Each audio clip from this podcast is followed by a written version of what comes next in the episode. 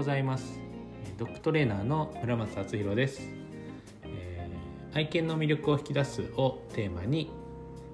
トレーニングとセッションを行っています。今日もポッドキャスト聞いていただきありがとうございます、えー、今回は余白を残すことが犬の表現を広げるというテーマでお話ししていこうと思います、えー、余白ですね。前もちょこっと話したかもしれないですけどその心の許容量のところで話したかなと思うんですけど余白っていうのは残しておいた方が僕はいいと思ってるんですね。なので今回はそういったお話をちょっと深掘っていこうかなと思います。どうぞお付き合いください。では余白を残すことがその子の表現を広げるというテーマです、えー、これを聞いてどう思いますか？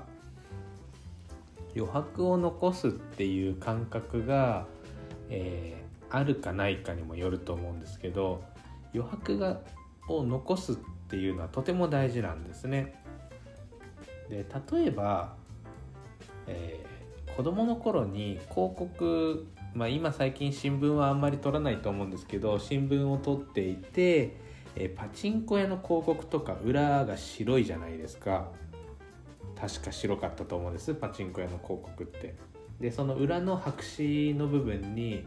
えー、落書きというか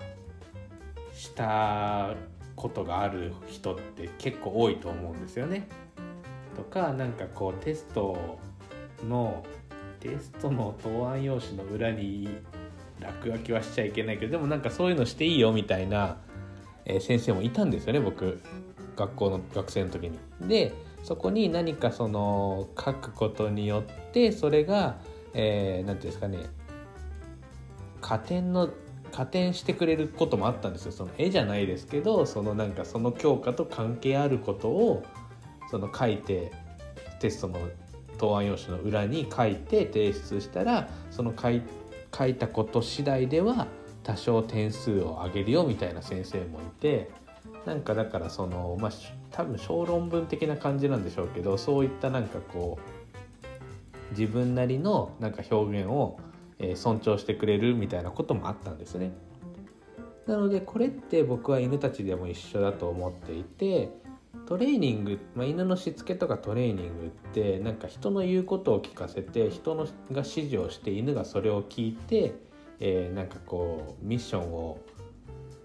完遂するみたいな、まあ、そういうのがこう犬のしつけとか訓練みたいなイメージになっちゃうんですけど、まあ、もちろんそういった側面もあります。ただ僕のそのえーと、一番大事にしてることって、まあ、やっぱりその愛犬の魅力を引き出すっていうところなのでやっぱり犬たちにその自分を表現する喜びを知ってほしいんですよね。自分のその表現が、えー、受け入れてもらえたり尊重されたり、えー、まあ、褒めてもらえたりっていうところでそこで喜びを感じてほしいっていうのが僕の思いです。で自分らしく犬らしく表現してそれが受け入れてもらえるこう社会というか、まあ、社会まで行くと大げさですけどこう家族パックがあってっていう風なところで生活できたら多分幸せだろうなって僕は思うんですね。でも今のこう犬のしつけの考え方ってどっちかっていうと、えー、表現を制限して吠えちゃダメとか引っ張っちゃダメとかこうしちゃダメあれしちゃダメって言って表現を制限することばっかりなのでやっぱり僕はそこはうん面白くないなって思うんですよね。その犬がかわいそうとかそういうことはまあ正直あんまり思わなくて面白くないって思うんですね。でその面白くないっていうのがその笑えるとかそういう面白さではなくて見ててワクワクしないしえー、やっててもワクワクしないしっていうところでなんかこうそういった面白さがないなって僕は思うんですよね。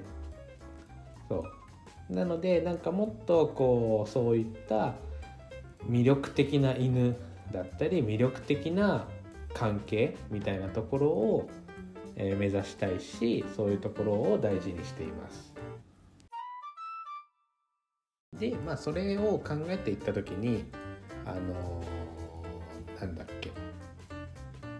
結局余白がないとダメそう余白がないとダメっていう話なんですけど余白があることによってそこって犬が自分で表現できる時間というか、えー、とスペースというかなんですよね。全部をきっちりもうピタッと人が決めてしまったら犬が自分で表現するスペースがないんですよね。とか犬が自分で考えて行動するみたいなスペースがないんですよね。そうそれって面白くないじゃないですか。いやあの面白さ関係ねえよって言われたらまあそれまでなんですけど僕はやっぱり生きてる上でワクワクとか面白いとか楽しいとかうん嬉しいとかそういうところをすごく大事にしてるのであの面白くないトレーニング訓練はしないっていうのが僕のスタンスなんですよね。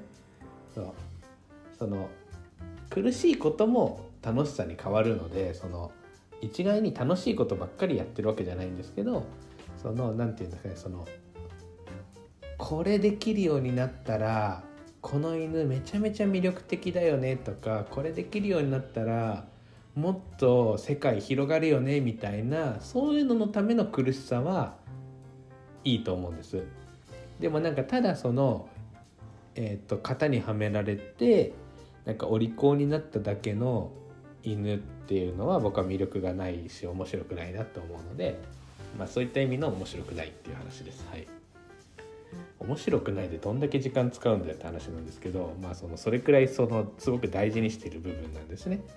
でその、えー、と何でもかんでも人が指示したり何でもかんでも人が決めてしまってしつけられた訓練された犬ってやっぱり自己表現力がないし自分で判断するよりも人の指示に従って人のその褒めとか叱りっていうそういった部分で行動自分の行動を決めるみたいな子が多いので僕はすごくそれがなんか面白くないんですよね。そう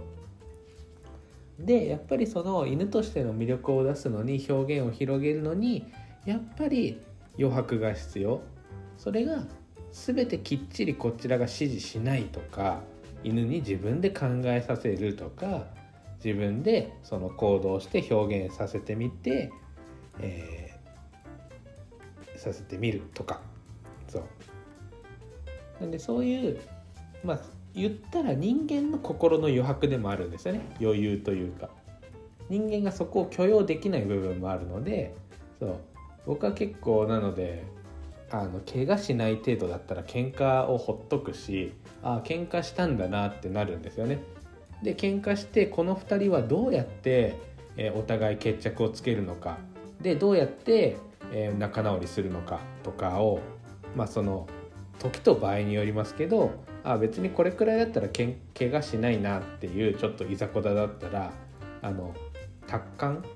静観？あのじっと見てるんですよね。で観察してあこの子たちは何で争ってんだろう。なんで怒ってるんだろう。あきっとこうこうこういう理由があって怒ってるんだなでそのこういったその怒りっていう感情をこの子はこういうふうに表現して相手に伝えようとしてるんだなっていうのを見るんですよね。でそこでどうやって怒りが収まっていってどうやって2人が決着をつけてで決着がついてどうやって、謝罪をしたり仲直りしたりしていってあこの子はこういうとこではこういう表現するんだこういう風な感情の時にはこういう表現をしてへえなかなか他の子はやらないような表現するなとかあこういう表現って他の子はこういう風に使ってるけどこの子はこんな風な時に使うんだとかそういうのを見ちゃうんですよねその喧嘩してたとしても怪我をしない限りは。なのでなんかそういう風にしてその表現を広げるっていうところってあの人間の心の余白でもあるんですよね。人に余心に余裕があればそうやってえ冷静に物事を見てあここまでは表現自分たちで、させても OK だな犬たちに任せててもいいなとかってなってくるのでなんかそういうのを見れるようになるともっと犬って面白いし奥深いし、えー、一緒に生活してて楽しい生き物なんですよね。なんでそこの楽しさそのなんか単純になんかおやつあげて喜んだから楽しいとかなんかこうどっか出かけてカフェで写真撮って楽しいとかっていうだけじゃなくてもっとそういった今話したようなその犬としての動物としての奥深さとか、えー、美しさとか、えー、表現力っていうのをなんか知るともっともっと楽しいのになって思うんですよね。